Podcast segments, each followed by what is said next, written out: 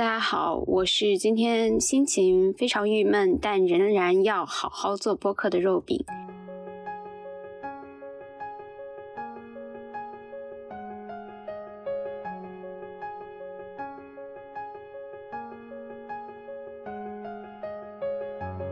今天呢是一期单口，原因是花生酱最近蛮忙的，然后还没有时间剪辑，所以可能要跳票了。嗯，今天这个节目也很特殊。前段时间我和花生酱非常兴奋的收到了第一封读者来信，他直接发到了我的清华邮箱里，是来自中国科学院理论物理研究所念研三的一个 Z 先生。Z 先生在邮件中表示，他想谈一谈未来的人生选择。一言以蔽之，他想谈的是小镇做题家如何想在这残酷的世界上成为职业做题家。他在邮件中是这样写道：“北海怪兽的每期播客我都听过，并且觉得很好，因为我觉得将良心尚未泯灭的年轻人的彷徨与焦虑记焦虑记录下来，就是对这时代和谎言的一种反抗。”嗯，真的非常感谢 Z 先生对北海怪兽的支持和认可。后来我就开始跟 Z 先生进行了一个邮件往来，他给我发来了一篇长长的关于他自己个人经历的一篇稿子。呃，我想说堪称这个非虚构的一个故事了，其中详细讲了他从一个中西部的小镇学校如何通过做题进入到大城市，想要成为一个数学家的故事。那么现在他的情况呢，是准备 quit 物理转转去学数学，理想的形大方向是搞拓扑，当然我也不太清楚这个拓扑是什么东西。然后具体的实现方式就是现在去申北美数学 PhD，如果申请失败的话，则就会去考虑去呃其他地方这样子。然后今天接下去的一个内容的话，可能就是我自己针对这封来信来展开讲一讲小镇青年在大城市所遇到的一些典型的迷茫和我是如何去面对这些迷茫的吧。那么我想提到的第一个点就是小镇青年应该追求梦想吗？季先生在邮件里你提到的就是说你很想去学数学，但是学数学的成功率太真是太低了，但是你还是想试一试。我的一个观点是，就是我觉得做什么事情，你要真的想成为某个非常顶尖的这个事情的成功，都是可能性都是很低的。比如说你创业，我们都知道百分之九十九点九的人都是创业失败的。然后玩音乐是吧？我们从小学钢琴学到十几级。那有多少人能够坚持下来，以及有多少人能够成为呃中国的呃郎朗那样的音乐家呢？然后写作那就更是了，有多少人在写作啊？包括我自己也是，谁能够成为畅销书作家或者获得商业上的成功，就更别说是得到诺贝尔文学奖之类的东西吧。然后演员也是呀，就是。这个世界上所有的行业都是有非常非常马太效应，而且这种马太效应正在急剧的扩大。就是三号穷人变得又更穷了，富人变得更富了，然后我们越来越只看得到呃顶尖的那群人，大部分的人都是为了自己的梦想去嗯不断拼搏，可能拼搏了一辈子也没有成功的，大部分人都是这样的。就是我可能在比较早的时候我就接触了接受了这个现实，然后呢，金先生也提到了中国学术环境的变态，比如说现在中国数学界，他讲到现在政府不愿意为研究研究机构提供更多经费和资助，所以教职稀少。嗯，纯数学的东西已经变得无比抽象，然后没有办法被其他学科所应用了。现在有一些很 technical 的工作，但是不同学派的人彼此无法互相理解，所以纯数学现在的状况就是一些学派之间的圈地自嗨。嗯，我好像感觉不仅仅是数学，就是其他专业的学术环境都是这个样子的。就是教职稀少，而且不升即走，嗯，大家都要去为了去申请一个经费去做项目，而不是能够真正的去追求。那么，难道只是中国学术环境是这样子的吗？其实其他领域也都有自己的问题。如果你不去做学术，你去工作。也有各种各样变态的问题，并不是说，嗯，或许学术以外的道路会更加的去世俗一点，或者说很多人走的那个道路可能有更多的坑等着你去踩呢。我今天找到一个非常好玩的东西，就是也可能是我孤陋寡闻吧。我听到社会人科技评论这个播客的 episode three 上面讲到，知乎上曾经盛行一时的失败学。那失败学说的是啥嘞？就是失败人士是社会的重要组成部分啊，占百分之九十九点九九以上。也是成功人士除了互相倾轧以外主要的收入来源。随着资本回报率超过劳动回报率，失败人士的范围必将不断扩大，与社会盛行的成功学形成鲜明对照。失败学不是教你如何失败，而是关于人成为失败人士后该如何思考生存解脱的学说。首先，我其实非常讨厌他把失败成为一个学科。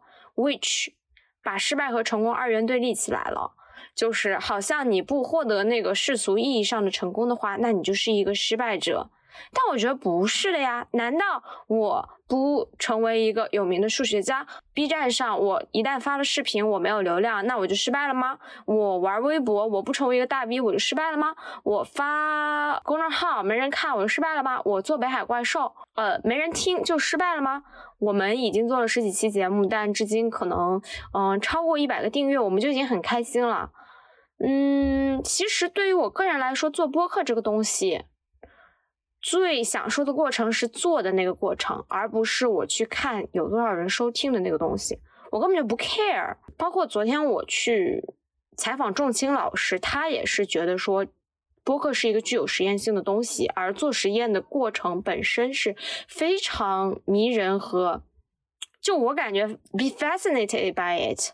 我不会去在乎说别人如何认可我做的东西怎么样，我自己也靠我做出来这东西，我就觉得挺好的。这么说其实是一种很自恋的说法，但是我觉得我们现在太多的一些评价是来自于外界的，而不是我自己对自己的一个认可吧。这个是我觉得，就是我们作为小镇青年的话，小时候确实会对大城市有很多想象，然后觉得我通过做题，我进入到大城市，我就能够成功吗？到了大城市之后，我们就会发现，其实小时候的学习模式在大城市里是不作用、不适用的，并不是你一味的做题你就能成功的。那么，我们作为小镇来的人，在大城市其实天然在起跑线上就是落后的，就是我们缺乏所谓的资本和资源，我们必须要去面对重压。比如说，我们在大城市没有房子，我们必须要去有一份至少能够承担得起生活成本的薪水，而生活成本的很大一部分要让位于这个租房的成本的。所以到这个时候追。与追求梦想，可能梦想所谓的梦想就是一个可能没有办法去获得一个经济回报的东西，那该怎么办呢？我觉得我引用那姬先生在信中所说的，说只是为了让以后的离开的时候不再回头看罢了，哪有什么所谓的成功或失败，自己能把心里所有的坎儿过去就算值得。如果不申请数学 PhD 的话，这个坎很难过去。我其实蛮认同你说的这句话。其实我们人都只有一辈子嘛，说的俗套一点，就是都会留下各种各样的遗憾。但有些事情，如果你不尝试的话，你选择了一个安安稳稳的人生路径，然后去赚钱，然后养家，就是你所能看到其他人啊，everybody else 正在过的那个路径。那你如果觉得你想要去做一个稳妥的工作，放弃自己的梦想，那你就不要说我以后还是后悔啊！我当初没有没有怎么样。那如果你选择了要去冒险的话，那你就不要去呃害怕，勇往直前，以及要勇敢的去承担你这个冒险所会带来的这个几乎是百分之九十九的失败的风险。我就是想说，只要不要过分影响他人的情况下，比如说你自己啊上有老下有小，真的是有非常多的人要去养，那你想要什么，你就去坚定的去争取。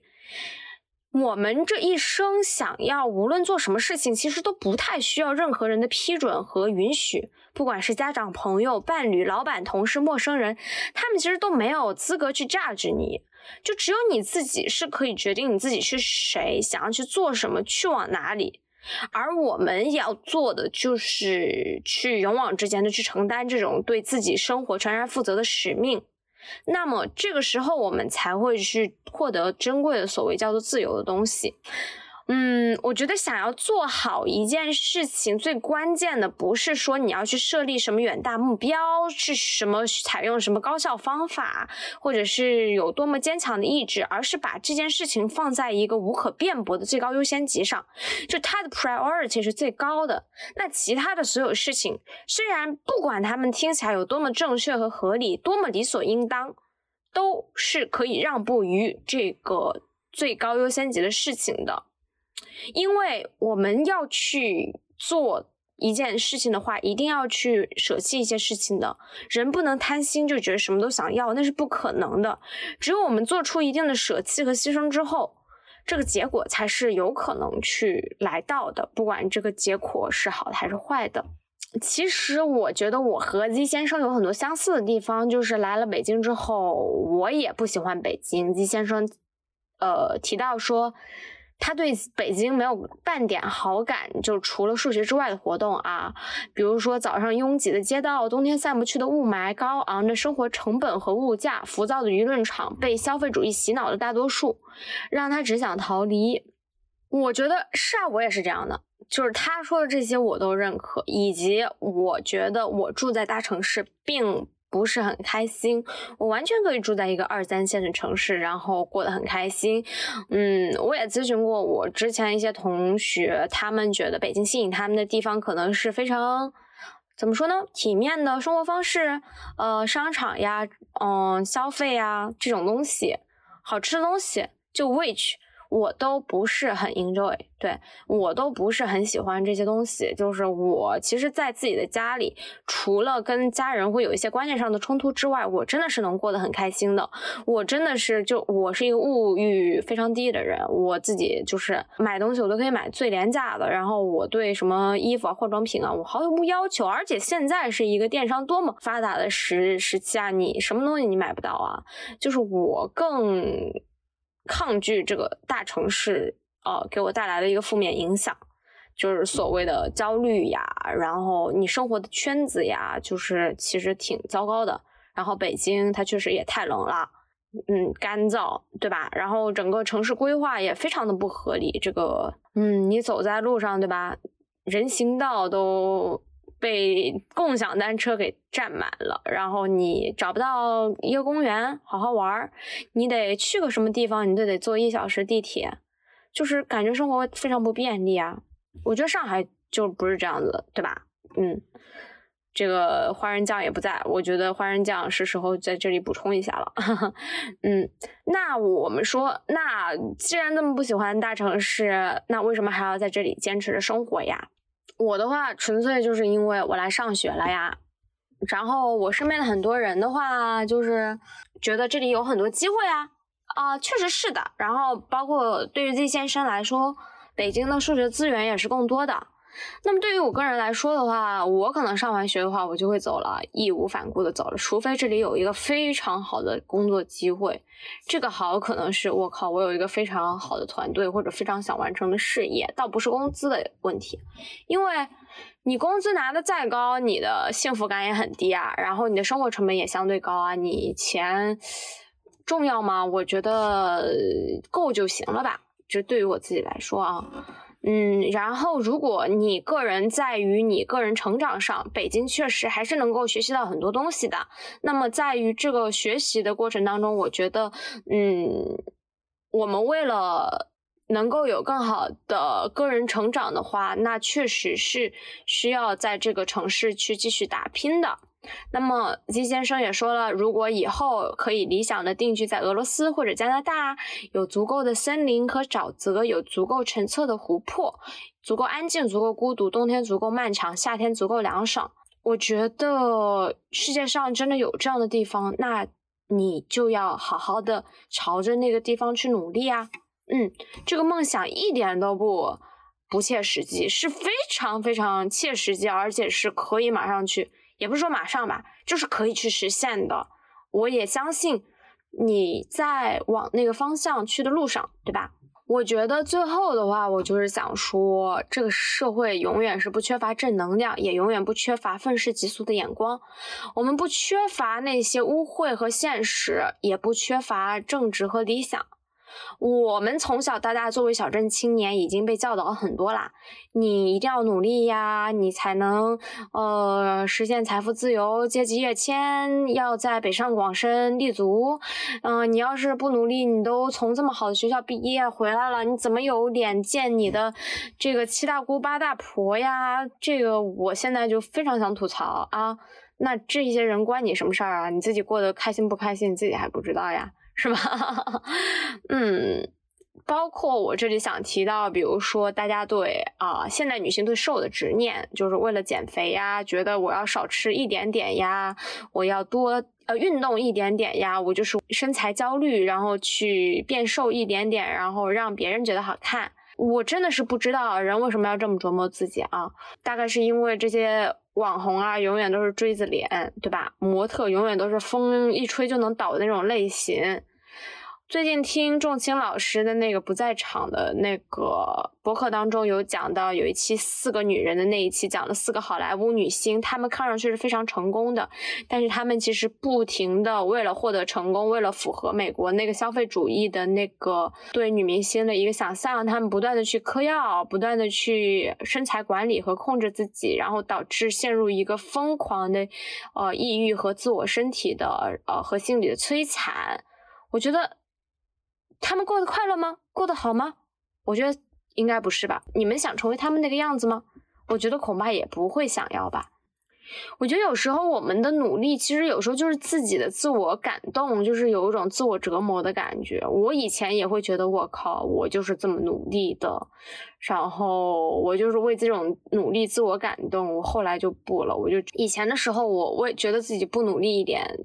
的话，我没有进入心仪的大学，我现在不努力，我没有找到好的工作，我肯定会后悔。但是现在我，即使我进了好的学校，我非常非常的遗憾，我度过了一个没有个人兴趣爱好、没有体育锻炼、没有家人陪伴和交流、没有正常社交的一个高中时代。那段高中时代给我的人生留下了不可磨灭的影响。嗯，很多人可能会觉得我站着说话不腰疼吧，但是我不想要把我的人生绑架在所谓的努力上面。有一句话我觉得说的很好，努力的目的在于更好的生活，可是我们却把努力当成了这个本身的目的。我们。积极因所追求的，但是就常常忘了这个追求本身是为了什么。我现在就觉得，就是马斯洛需求金字塔，就觉得特别傻逼的一东西。就是如果我们去牺牲。最低的生理需求才能去获得更高追求的需求的话，我真的不知道我们最终能不能得到自己想要的，以及啊，我真的不觉得就是说我们一定要满足了最低需求才能获得最高需求。我真的获得，我真的见过身边有很多人能够去，呃，以一个呃安于贫贱呀，或者是他的内心是很充盈的一个状态。我觉得人的一生大概就是。再给自己一种允许吧，就是允许自己可以感受到轻松快乐，而不会觉得惶恐。嗯，可以无所事事而不觉得愧疚。我觉得给予自己允许，然后才能让改变真正的发生吧。嗯，最后我想引述我很喜欢的张春作家的一篇文章，是写给他的朋友儿的一个信。题目叫做“知冷知暖，我才能帮你”，就像你以前帮我一样。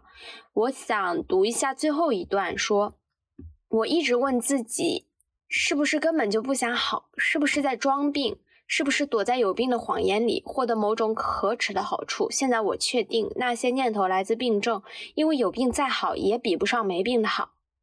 常识是如此简单、稳定、熟悉和可靠。我问自己的心。”似乎不再是倒计时等死的那颗心了，而是隐约觉得人生值得一过，还有新鲜的喜悦在前方等我。这不是因为得到了某人爱我、理解我，不是因为了事业上有了什么成绩，不是变漂亮，不是那一类事情，而仅仅是因为我在一个写不出来的早上写出了一百多字。在我经历了写作和人生全凭运气之后，认定了自己一无所求、一无所能、一无所得之后，发觉我真的喜欢写作这这些事情本身，并且。找到了一点方法，写可能不再是我的药了，可能已成为我的朋友，我的礼物。喜欢写作的我，也有能力和方法表达，我真宽慰，真感激。所以现在，我觉得有能力、有信心、有坚定的信念，告诉你，人生值得一过。我走的稍远一点，看到了一点不一样的风景。现在我也能像当时怕冷的你一样，做一个比较好的抑郁者的朋友了。我知道你现在很辛苦，感到孤军奋战，旷野无人，你也不知道该相信什么，又难以判断真实的感受。你很辛苦，我知道，抱抱你。既然你不相信自己，就暂时相信我吧。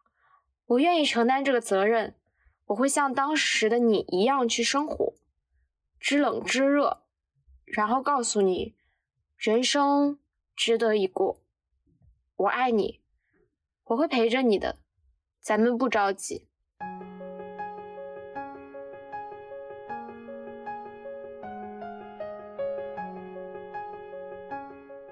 最近我的一个朋友，他也很迷茫，就是不知道自己要去哪个城市，不知道要找什么工作。我。很喜欢这个朋友的原因是，我知道他是一个很真诚的人，我和他也有很多共同话题，而我也相信他能够走出来。经过这段比较迷茫的时间后，我也想对他说：我知道你很辛苦，我也很想抱抱你，请你相信我。我敢很确定的告诉你说，人生值得一过，我也愿意陪着你，慢慢的走出这段人生中迷茫的时光。嗯，那么今天这个节目就到这里吧，咱们下期再见，拜拜。